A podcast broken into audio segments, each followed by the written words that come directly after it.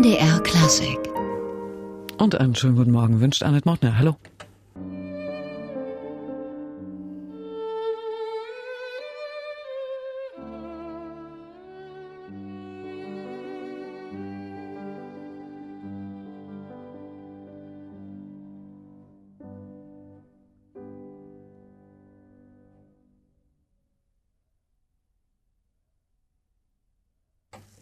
Friedrich Valentin Herrmann verdanken wir diese Version von Mendelssohns Lied ohne Worte. Ein Mann, heute kaum bekannt, aber immerhin Schüler von Mendelssohn höchst selbst. Und es gibt viele dieser in zweiter oder gar dritter Reihe stehenden Künstlern, die heute vom Glanz weniger überstrahlt werden, aber gerade denen widmet sich ein besonderes Festival. Unerhörtes Mitteldeutschland, seit dem Wochenende läuft es wieder. Und den Schirmherren, den haben wir gerade beim Mendelssohn am Klavier erlebt. Den Pianisten, Dirigenten, Arrangeur, Produzenten und auch weit darüber hinaus umtriebigen Künstler. Herzlich willkommen, Kurt Gaben. Guten Tag. Herr Gaben, Sie kommen eigentlich aus dem Hochtaunus, sind seit langem Präsident der Brahms-Gesellschaft in Hamburg, sehr vielseitig unterwegs, immer wieder intensiv auch in Sachen Karl Löwe. Was war für Sie der Weg ins Musikland Mitteldeutschland? Das war Karl Löwe bekam irgendwann einen Anruf von Herrn Ebert, der vor ein paar Jahren gestorben ist, der war sehr aktiv damals. Und der hatte gehört, dass ich die Gesamtaufnahme der Löwe-Balladen, Lieder und Balladen betreibe, die sich über zehn Jahre hingezogen hat. Und wegen dieser Großtat, was diese Geschichte äh, zweifellos war, äh, wollte er mich nach Löbejün holen. Ich weiß nicht, ob ich beim ersten oder zweiten Mal dann die Ehrenmitgliedschaft verliehen bekam. Aber jedenfalls Aber der, der, An, der, Anlass war tatsächlich diese Gesamtaufnahme und einige andere CDs, die ich außerhalb der Gesamtaufnahme schon vorher mit einigen wichtigen Menschen gemacht habe. Hm. Unerhörtes Mitteldeutschland heißt es. Es ist ja nun ein ziemlich vieldeutiger Ausdruck. Äh, was verbindet sich für Sie damit? Wenn wir das Wortspiel betreiben, unerhört, da haben wir, da können wir verschiedene Qualifikationen und verschiedene äh, Leistungen äh, drunter versammeln.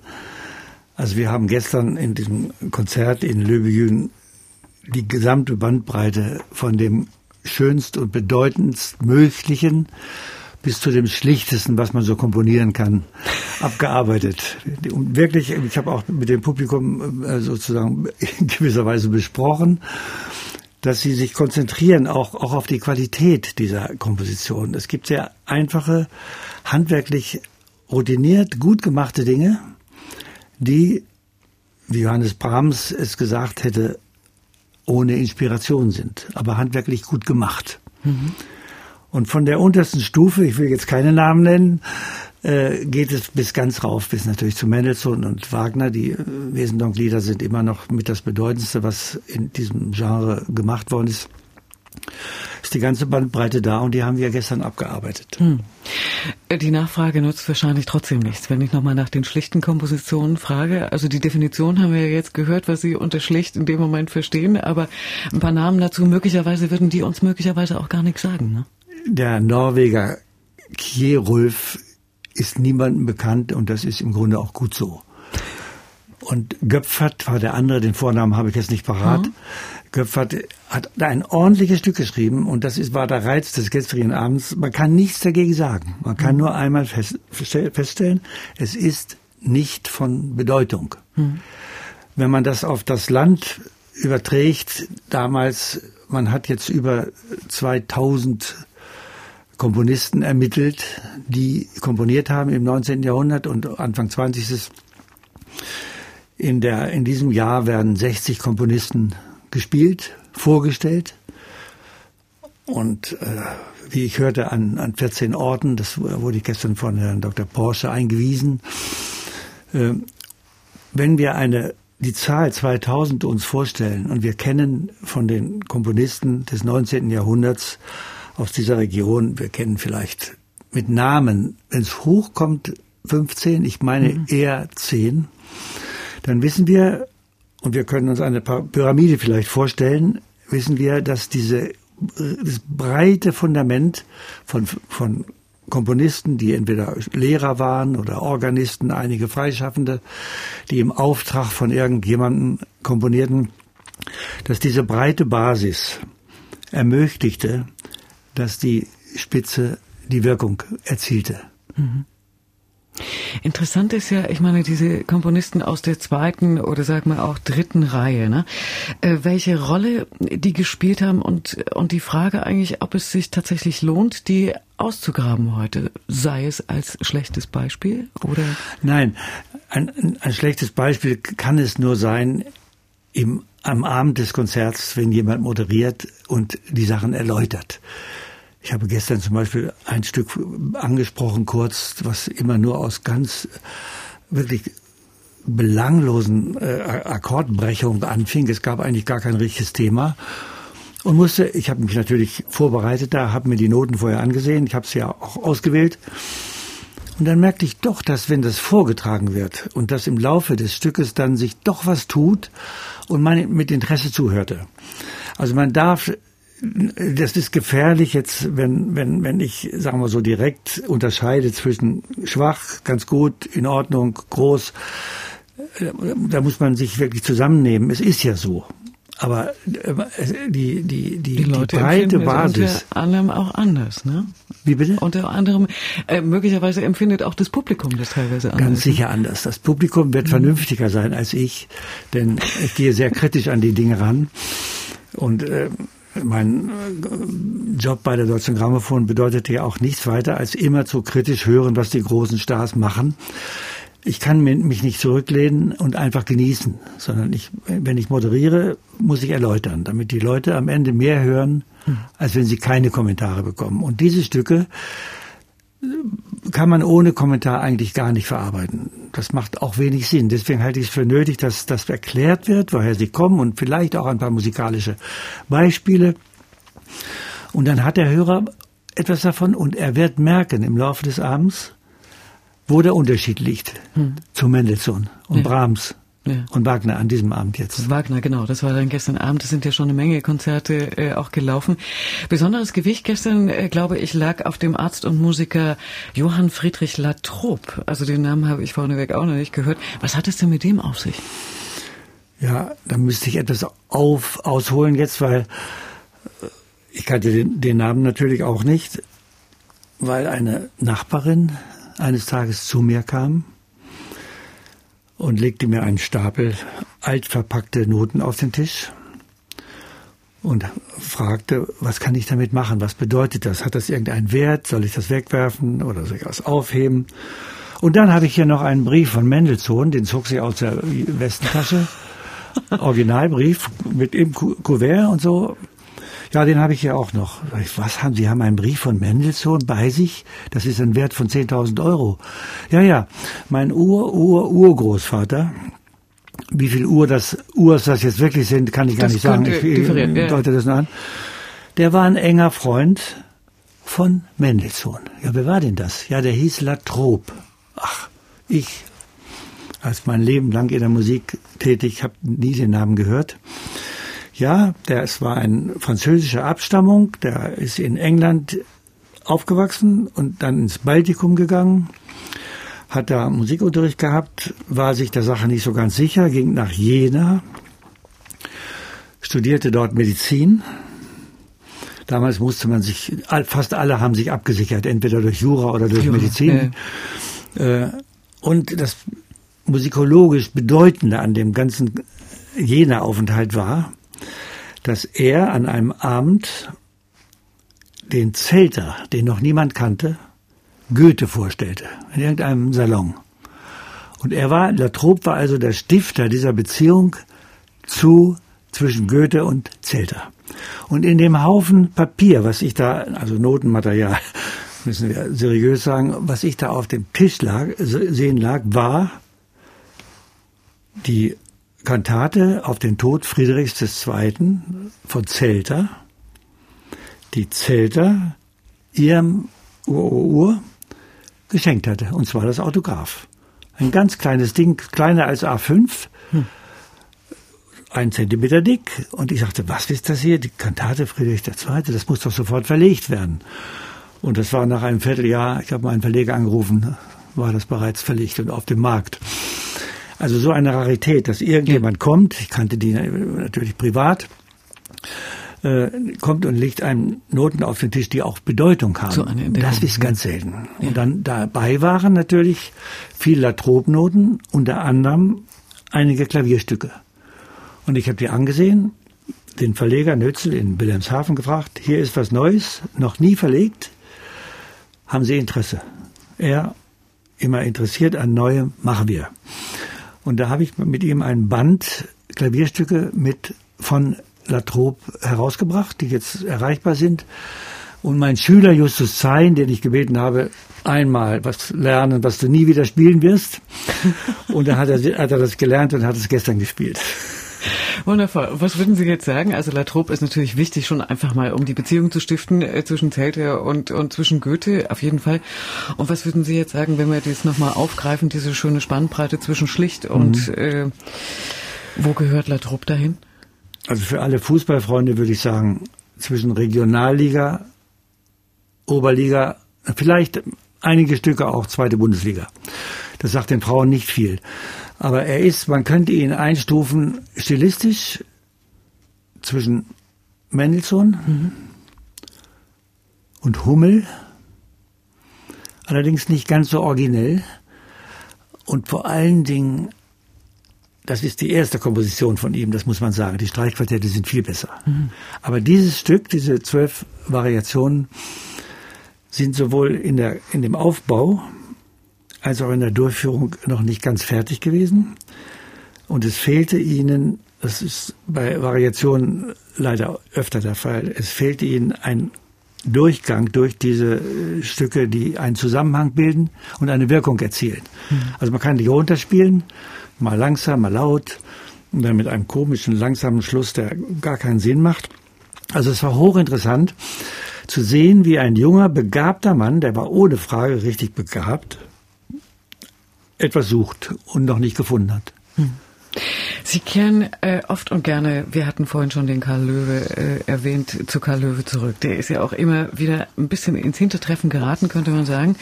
Sie haben die erste Gesamtedition der Lieder und Balladen veröffentlicht auf Tonträger mit Größen wie Kurt Moll, Brigitte Fassbender, äh, Christoph Brigardin und auch Roman Trekel. Was ist für Sie der Reiz von Karl Löwe? Also ich brauche jetzt mindestens zwei Stunden, aber das ist ja nicht möglich. Vielleicht können wir es kurz. Ich mache es mal ein bisschen einfacher. Ja. ja. Also zunächst mal ein Statement. Ich sehe in ihm eine Fortsetzung Beethovens und eine Quelle für Wagner. Wagner hat nach meiner Beobachtung, ich habe mich sehr viel beschäftigt mit ihm, äh, den Sprechgesang, wenn wir ihn mal einfach so nennen, nicht von Beethoven, sondern von Löwe. Und Themen, Motive hat er in einem großen Maße von Mendelssohn übernommen.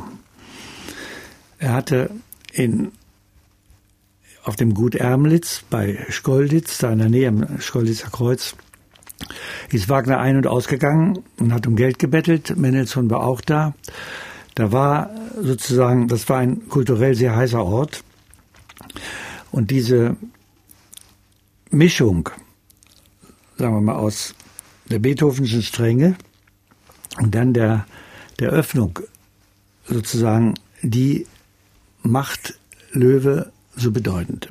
Äh, Löwe ist ein Programmmusiker, wenn man von den Liedern absieht und den, den kirchlichen Sachen, ist er am größten gewesen, obwohl einige Lieder wirklich ganz schön und auf dem höchsten Niveau sind, am größten gewesen in dem Umsetzen von Geschichten, Illustrieren dieser Geschichten mit äh, Motiven oder, oder Modulen, die dann sich durch die ganze Ballade durchziehen. Manchmal äh, in großen Balladen gibt es zwei oder drei Module, aus denen das Ganze zusammengesetzt ist. Und die Sprache wird bei Löwe so sinnvoll in Töne verwandelt, wie es ganz selten der Fall ist. Und der Einfluss auf Wagner war ganz enorm. Wagner hat sich auch über ihn sehr positiv geäußert. Äh, und ich würde sagen, ich, ich, ich riskiere es zu sagen, ohne Löwe wäre vielleicht bei Wagner einiges anders gelaufen. Man kann es also wirklich sehr gut beobachten. Ich habe ja das Glück gehabt, nun wirklich von Löwe alles zu kennen in diesem Bereich. Abgesehen von ein paar schwachen oder schwächeren äh, Gelegenheitskompositionen, die er nachmittags geschrieben hat, weil er abends auf der Gesellschaft was singen wollte, die müssen wir rauslassen, ist die sprachliche, die Umsetzung der Sprache in Töne bei Löwe ein ganz großes Ereignis. In der Form gar nicht wieder. Und er ist in manchen Dingen mindestens Schubert ebenbürtig und ich darf wohl den bedeutenden Sänger Fischer-Dieskau, Dietrich Fischer-Dieskau, zitieren, der bei der Aufnahme seiner letzten Platte für die Deutsche Grammophon, dann äh, war seine Karriere, ging dann langsam zu Ende, gesagt hat, der Erlkönig von Löwe ist besser als der von Schubert oder bedeutender, wegen der Schilderung der Szene und der, der verschiedenen musikalischen Mittel. Und der Schubertsche Erlkönig sei nur durch die Schwierigkeit für die Pianisten, das Stück ist ja praktisch unspielbar, äh, so berühmt. Und ich habe erlebt, wie Maurizio Polini als Fischer Disco ihn gebeten hatte, den Erlkönig zu spielen, oder begleiten kann man das mhm. ja nicht nennen, beim Erlkönig begleitet er der Sänger. Äh, da hat Polini gesagt, das Stück ist unspielbar. Der große Polini. Und dennoch gibt es, gibt es nur normale, gute Pianisten, wenn sie die richtigen, weichen Hände haben, mhm. die das Stück fantastisch spielen. Und sehr gute Pianisten scheitern daran.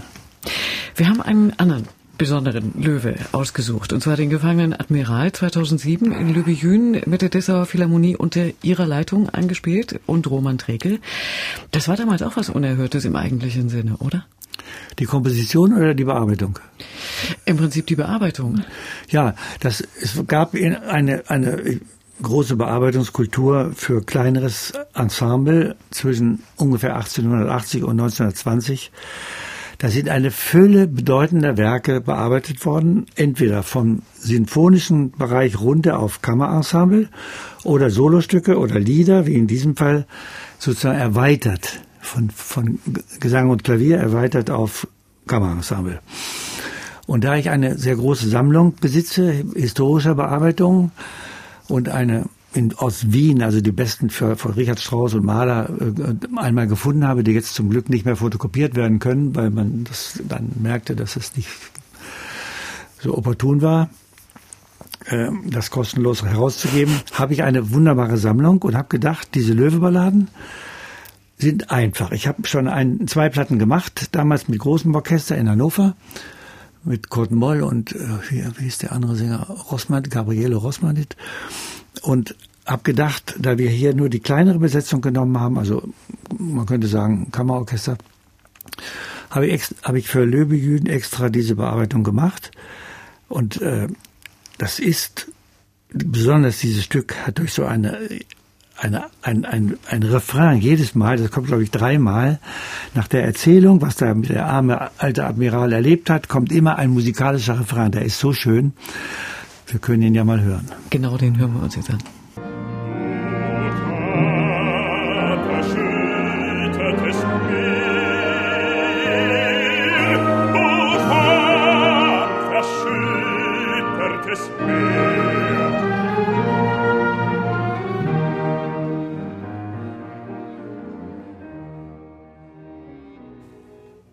Lassen wir ihn jetzt mal alleine in seinem Turm. Wir müssen ein bisschen ausblenden, sonst schaffen wir sozusagen nichts mehr in dieser Stunde. Aber es gibt ja so viele Dinge, äh, über die wir reden müssen mit Kurt Gaben. Den haben wir hier zu Gast.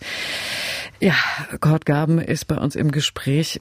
Einfach auch, weil im Moment das Festival läuft, Unerhörtes Mitteldeutschland. Wir hatten gesagt, Sie sind Pianist und Dirigent, aber auch Arrangeur und immer wieder und viele Jahre hauptamtlich auch Produzent. Gibt einem so ein Hintergrund jetzt einen anderen Blick auf musikalische Zusammenhänge? Also gerade jetzt auch äh, bei dem Festival Unerhörtes Mitteldeutschland? Eigentlich da weniger für mich persönlich sondern ich habe nur einige Stücke kennengelernt und mich reizt sozusagen die ein bisschen durchaus fragwürdige Einstufung von Qualitäten manchmal.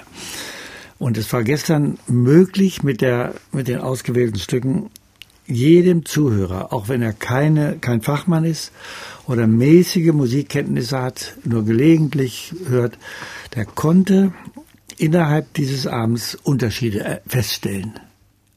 Das geht ohne Fachkenntnisse. Man kann hören, dass ein Stück die, richtige Wirkung hat, dass an der entscheidenden Stelle die, wie eben hier bei dem hm. Admiral, die Conclusio sozusagen erklingt, dass wieder aufgenommen wird, dass Ruhe eintritt und diese ganzen Abläufe und bei Variationen, die Folge muss natürlich äh, äh, wirklich gut geplant werden. Bei den Variationen von Brahms, den Paganini-Variationen zum Beispiel, gibt es diverse Versionen und Brahms sagte, stellen Sie das doch so zusammen, dass es am besten wirkt.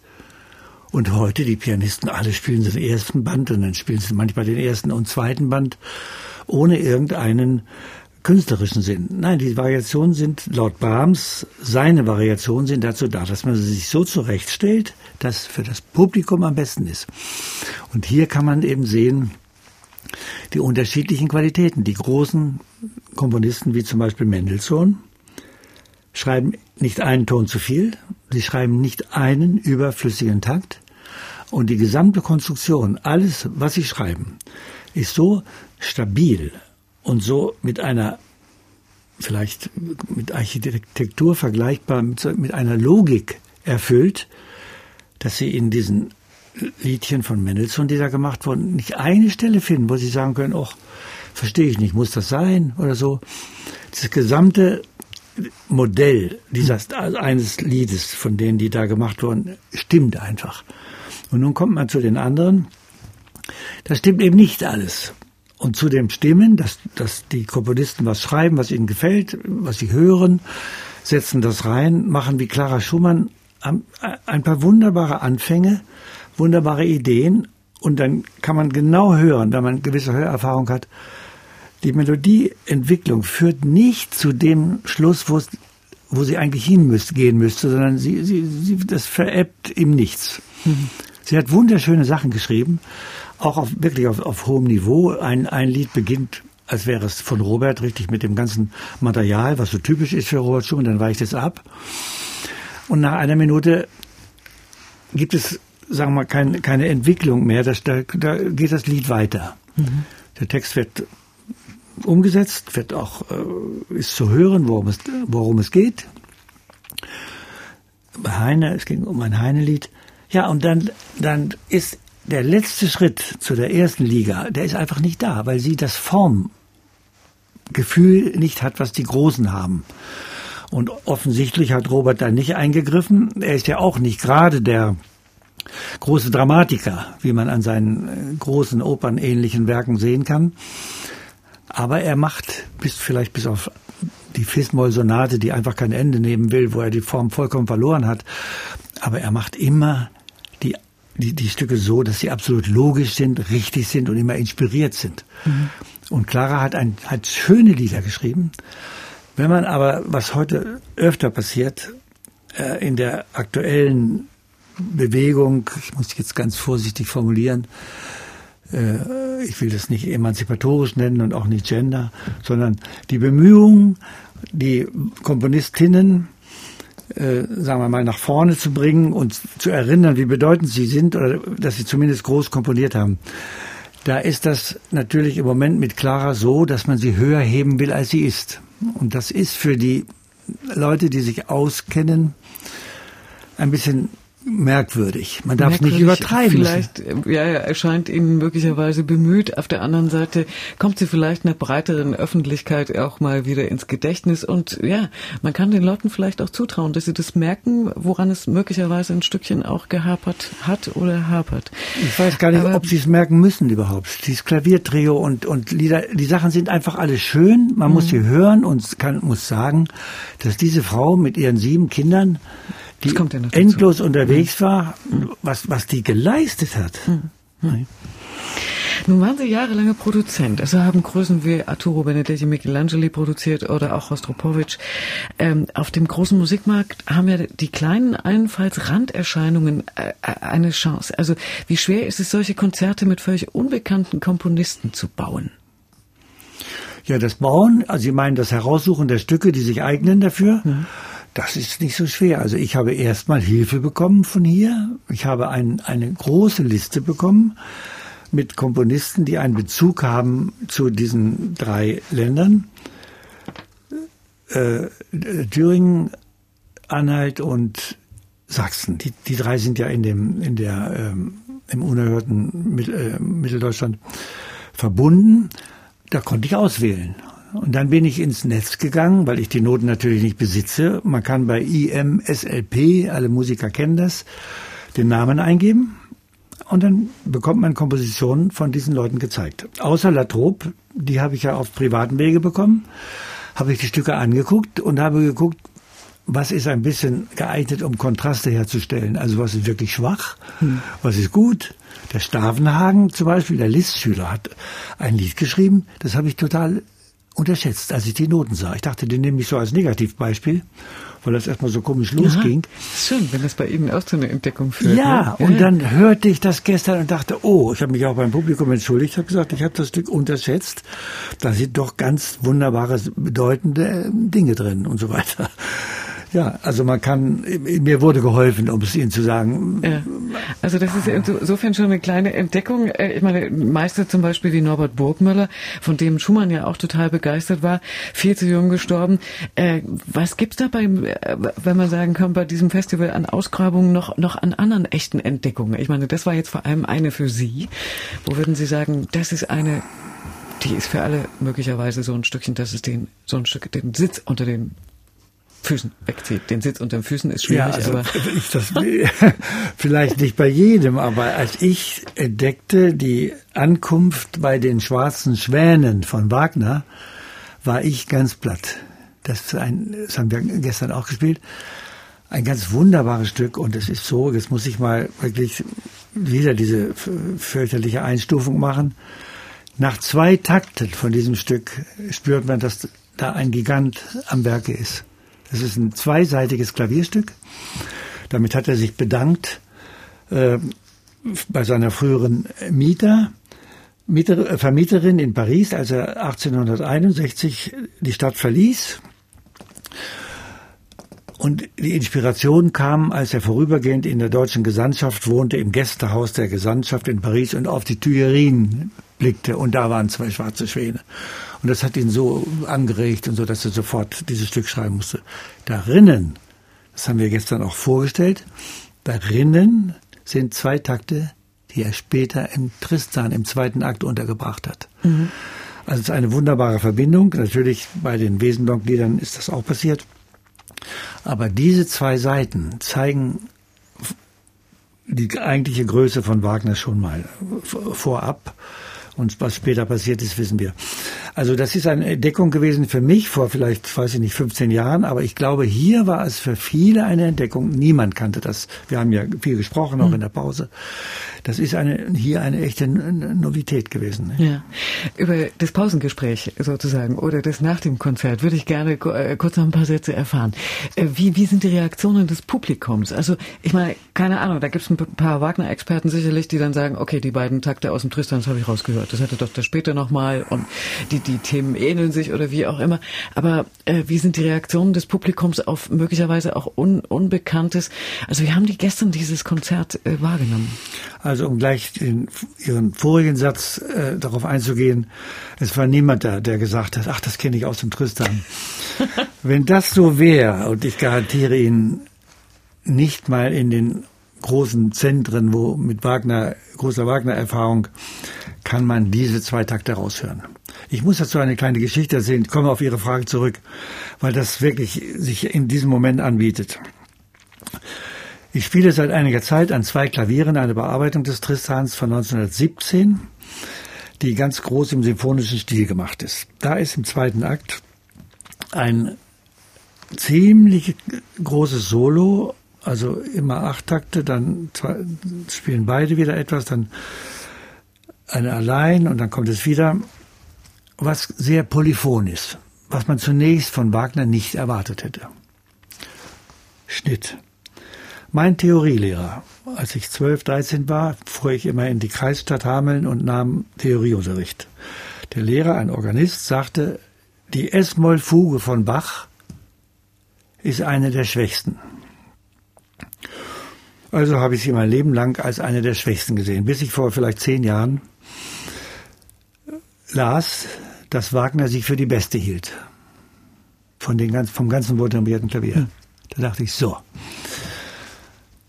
Und die Polyphonie, die Art, wie er in dieser S-Moll-Fuge aus dem ersten Band des vortemperierten Klaviers, wie, wie das komponiert ist, und als ich jetzt den zweiten Akt Tristan in dieser Bearbeitung näher kennenlernte, also in, für Klavier hm. spielbar gemacht, erinnerte ich mich mit Freuden, dass ich vor ein paar Jahren in einem Konzert, das wird mir keiner glauben und die Pietisten werden mich möglicherweise jetzt verfolgen, wenn ich das erzähle. Ich habe vier Takte aus Tristan und Isolde genommen habe sie in die Bachsche Fuge S-Moll reingesetzt, habe ohne ein Wort zu sagen sie im Konzert gespielt und niemand hat es gemerkt. Und das waren Leute, die hatten durchaus Ahnung. Das zu Ihrer Frage, hört man die zwei Takte mhm. von den schwarzen Schweden? Im gut, man hört wahrscheinlich man kann ein, ein bekanntes Thema. Man kann sie nicht hören in dem Moment. Ja. Also gut, äh, das hat jedenfalls keiner gestern gehört, die, diesen, ähm, diesen Bezug. Aber trotzdem die Reaktionen einfach nochmal des Publikums einfach auf, äh, ja, kriegen die mit, Mensch, es ist ein relativ unbekannter Wagner, aber es ist ein Wagner, es ist grandios. Oder kriegen die auch möglicherweise mit, das ist was Unbekanntes? Ich finde es trotzdem grandios. Oder ist was Unbekanntes? Naja, kein Wunder, dass es mhm. unbekannt geblieben ist. Also wenn man, wie ich, sehr gerne moderiert, dann sieht man an den Gesichtern, was in den Menschen passiert. Erstmal, wer überhaupt nicht zuhört, das ist die erste Kategorie. Die zweite, aha, sie nehmen das wahr. Und einige helle Augen von Wissenden und sehr Interessierten ermuntern einen, in der Richtung weiterzugehen. Gestern wurde hinterher gesagt, wir haben natürlich lange zusammengestanden, dass nur durch die Erklärungen, die ich gegeben habe, zu jedem Stück oder zu jedem Komponisten, diese Sache für die Besucher interessant war und lehrreich. Mhm. Und dass sie das sehr begrüßen, wenn sie nicht nur im Programm einen Namen sehen, das Geburtsdatum und den Titel des Werkes, was gerade erklingt. Das ist vielen nicht genug. Und wenn man nur drei Sätze sagt, der hat Kerolf, ist Schüler von Nils Gorde, Norweger. Gorde hat auch in Leipzig unterrichtet.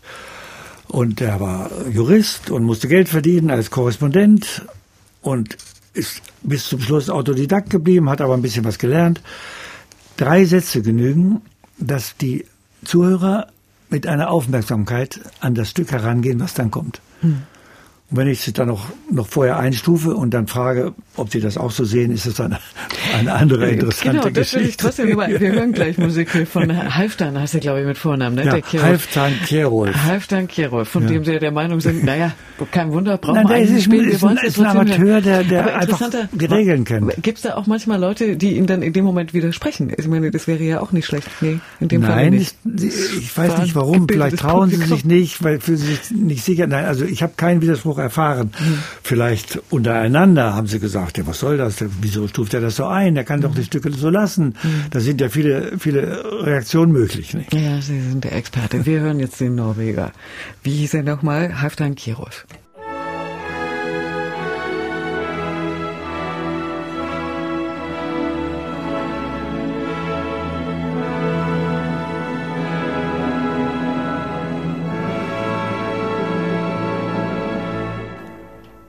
Musik von Halfdan Kirov. Zu hören gestern auch beim Festival und erhörtes Mitteldeutschland beim Konzert in Lübejün.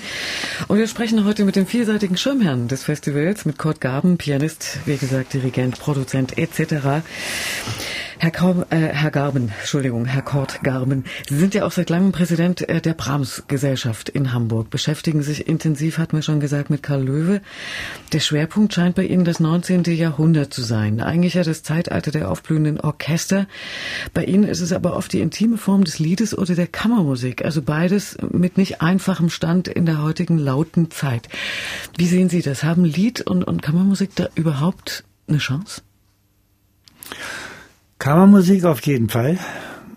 Beim Lied ist seit vielleicht ja, 15 Jahren oder sowas zu beobachten, dass die Zahl, die ganz nüchterne Zahl der Liederabende zurückgeht, dass die Gelder für Liederabende in den Städten, Kleinstädten besonders weniger werden, dass man nur noch, also die, eine, sagen wir mal, 500 Leute in einen größeren Saal bekommt, wenn ein Name da vorne steht, ein Sänger, den man so kennt. Hm. Die, meine Befürchtung ist, ich könnte mich jetzt ausführlicher auslassen, das möchte ich aber nicht, ist, meine Befürchtung ist, dass weil in den Schulen dieses, der ganze Bereich des Volksliedes und dann das, das Lieder, Balladen. Wir haben die Löwe-Balladen mit 30 Jungen noch gemeinsam gebrüllt im Musikunterricht. Mhm. Und das hängt irgendwo. Der Musikunterricht heute bereitet das nicht vor, dass jemand sich einen Liederabend irgendwann anhört oder einen Streichquartettabend. Das ist eine Verschlechterung der Situation. Die, der, der Liedgesang an sich wird, ist eine Sache für Spezialisten sowieso. Anders als ein Arienabend, da gehen Opernfreunde hin, die schöne Melodien hören wollen, aber keine besonderen Kenntnisse oder nur Erfahrungen aus dem Opernhaus haben.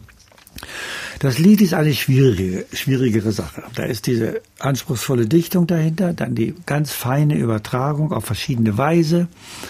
Brahms ordnet die, den Text seiner Musik unter. Andere, Löwe, Wolf, kommen, Hugo Wolf besonders, auch kommen aus dem Text und bilden so die, die Melodie. Das ist jetzt extrem verkürzt, ich will es nur mal so sagen. Diese anspruchsvolle anspruchsvollen Schöpfung, wie die kleinen Liedformen, die zwischen einer Minute und sechs Minuten dauern, verlangen vom Hörer Interesse, Konzentration und eigentlich, ich muss das altmodische vergessene Wort mal benutzen, auch Bildung. Hm. Also ist eine schwierige Geschichte. Karl Löwe ist wahrscheinlich auch speziell, aber ich könnte mir vorstellen, mit Schubert im Schulunterricht, mit dem Erlkönig, ich meine, wer dort nicht sitzt und wem es dort nicht kalt den Rücken herunterläuft, also ja, dem ist wahrscheinlich auch tatsächlich nicht zu helfen. Äh, wo, wo würden Sie Ansatzpunkte sehen? Wie könnte man es machen? Ja, es ist alles in der Hand des Musiklehrers. Wenn wir in, an diese Zeit Altersgruppe denken, bis zum Abitur. Es gibt Musiklehrer, die ziehen ihren Unterricht durch, bewirken nichts. Es gibt andere, die selbst begeistert sind und, wie man so schön sagt, brennen dafür, den jungen Menschen eine Verbindung zu schaffen zur klassischen Musik. Es gibt ja eine, eine ganz groß angelegte Geschichte, das ist, sind diese Wettbewerbe Jugend musiziert seit vielen Jahren. Hm. Da wird aber ein kleiner Kreis zur Musik geführt. Die üben, arbeiten sind so, sofort dabei. Einige werden Musiker, einige nicht. Aber das als Ersatz, wie jetzt die Politik wohl nach meiner Beobachtung irgendwie so einstuft, als Ersatz zu nehmen für die, den breiten Unterricht, der die alleinige Garantie ist, dass wir überhaupt Zuhörer haben in den Konzerten in den nächsten 20, 30 Jahren. Dieser Jugend musiziert ist als Ersatz zu betrachten, ist falsch. Was fehlt und was unbedingt passieren müsste, ist wieder eine Basis zu legen in dem gehobenen Unterricht, Musikunterricht, dass nicht nur Pop und alle möglichen Filmmusiken runtergehandelt werden da, sondern dass man doch die, das normale klassische Fundament legt und später gehen die dann ihre eigenen Wege. Das würde ich mir wünschen. Deswegen ist jetzt schon weil das ja schon länger so geht, was ich gerade beklage. Deswegen ist der, geht der Anteil der Liederabende zurück und es bleibt ein für wirklich für Bildungsbürger und, und Kenner hm. bleibt, bleiben ein paar Abende übrig, aber wie es mal vor 30 Jahren war, das ist nicht mehr so der Fall. Ähm, ich würde jetzt gerne an dieser Stelle einen Schnitt machen, aber Gesang, wir könnten ein Stückchen beim Gesang insofern bleiben. Sie waren im letzten Jahr auch Jurymitglied äh, im internationalen Gesangswettbewerb, aber äh, ja äh, in Nordkorea. Wie sind Sie, wie sind Sie da hingekommen? Was wissen Sie denn alles über mich? Damit ich aber ah, wir haben hier gute Redakteure. heimlich, ganz heimlich, illegal ganz nach heimlich. Nordkorea. Nein, der, der Weg ist ein ganz einfacher. Ich war 2013 Vorsitzender eines Operngesangswettbewerbs in Peking. Juryvorsitzender, also mhm. nicht.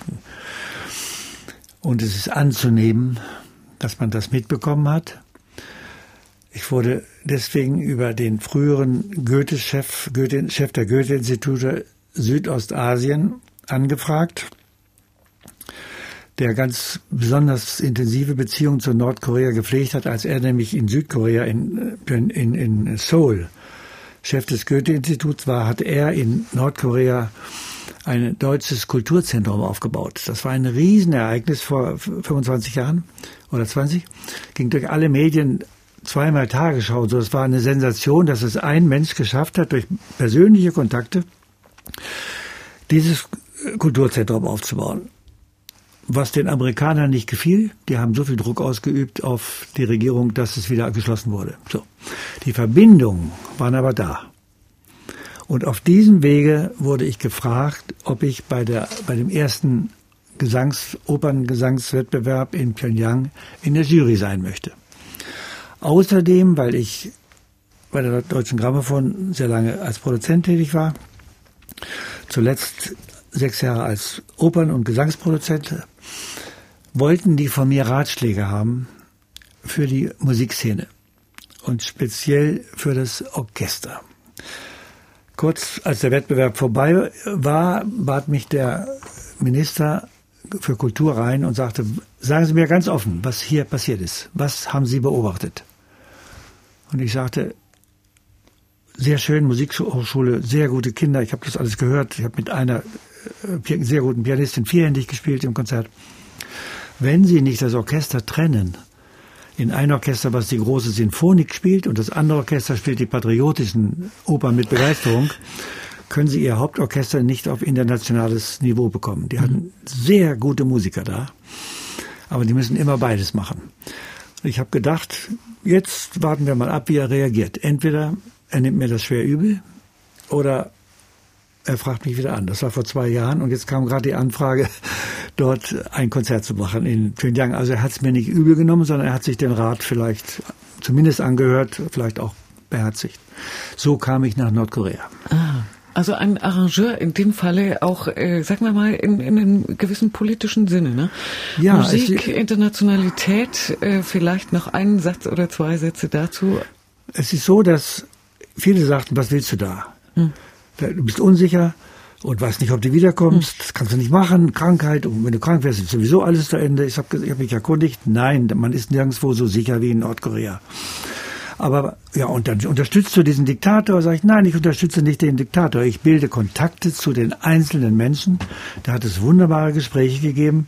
Und für die ist es wirklich, so wurde es gesagt, ein Geschenk, diesen Kontakt nach draußen in die andere Welt zu bekommen. Und deswegen fühlte ich mich durchaus berechtigt, in diesen, diesen Kontakt zu pflegen und auch wieder hinzugehen. Jetzt haben wir kaum noch Zeit, aber ich frage trotzdem noch nach den nächsten Projekten von Kurt Garm. Also im Moment noch, wie gesagt, Schirmherrschaft über das Festival Unerhörtes Mitteldeutschland. Vielleicht ganz kurz. Nächstes Projekt ist der Abschluss der Herausgabe der beiden Symphonien von Löwe, die, wie ich kürzlich hörte, das die Philharmoniker Jena oder wie auch immer sie heißen und der Herrn Gaudenz auf Platte gebannt werden. Die werden aufgenommen für CPO. Das war meine große Freude. Ich habe da zwei Jahre dran gesessen, die aus der Handschrift abzuschreiben. Das war eine Riesengeschichte. Das andere, was ich mache jetzt, ist der Abschluss eines Buches, meines zweiten Buches über den Pianisten Arturo Benedetti Michelangeli, der im Januar 100 Jahre wird. Und da hat Arte ein eine Dokumentation gemacht, in der ich maßgeblich über die Kunst Michelangeli spreche und auch die Technik erkläre, weil ich eben wirklich wie mit keinem Künstler, genau gesagt 17 Jahre mit ihm zusammengearbeitet habe. Und das ist bis zur Veröffentlichung des Buches und der Fertigstellung des Filmes im Moment hat das Vorrang. Und das wird dann hoffe ich, auch genau der Zeitpunkt sein, wo, sie, wo wir Sie hier wieder bei MDR Klassik im Gespräch haben. Heute zu Gast hier im MDR Klassik Gespräch Kurt Garden. Wie gesagt, Pianist, Dirigent, Arrangeur, Produzent, Schirmherr auch des neunten Festivals Unerhörtes Mitteldeutschland, das gerade läuft. Nachzuhören dieses Gespräch bei uns dann auch im Netz unter mdrklassik.de. Ich bedanke mich ganz herzlich, Herr Garden, und stolze Erfolge weiterhin. Gern.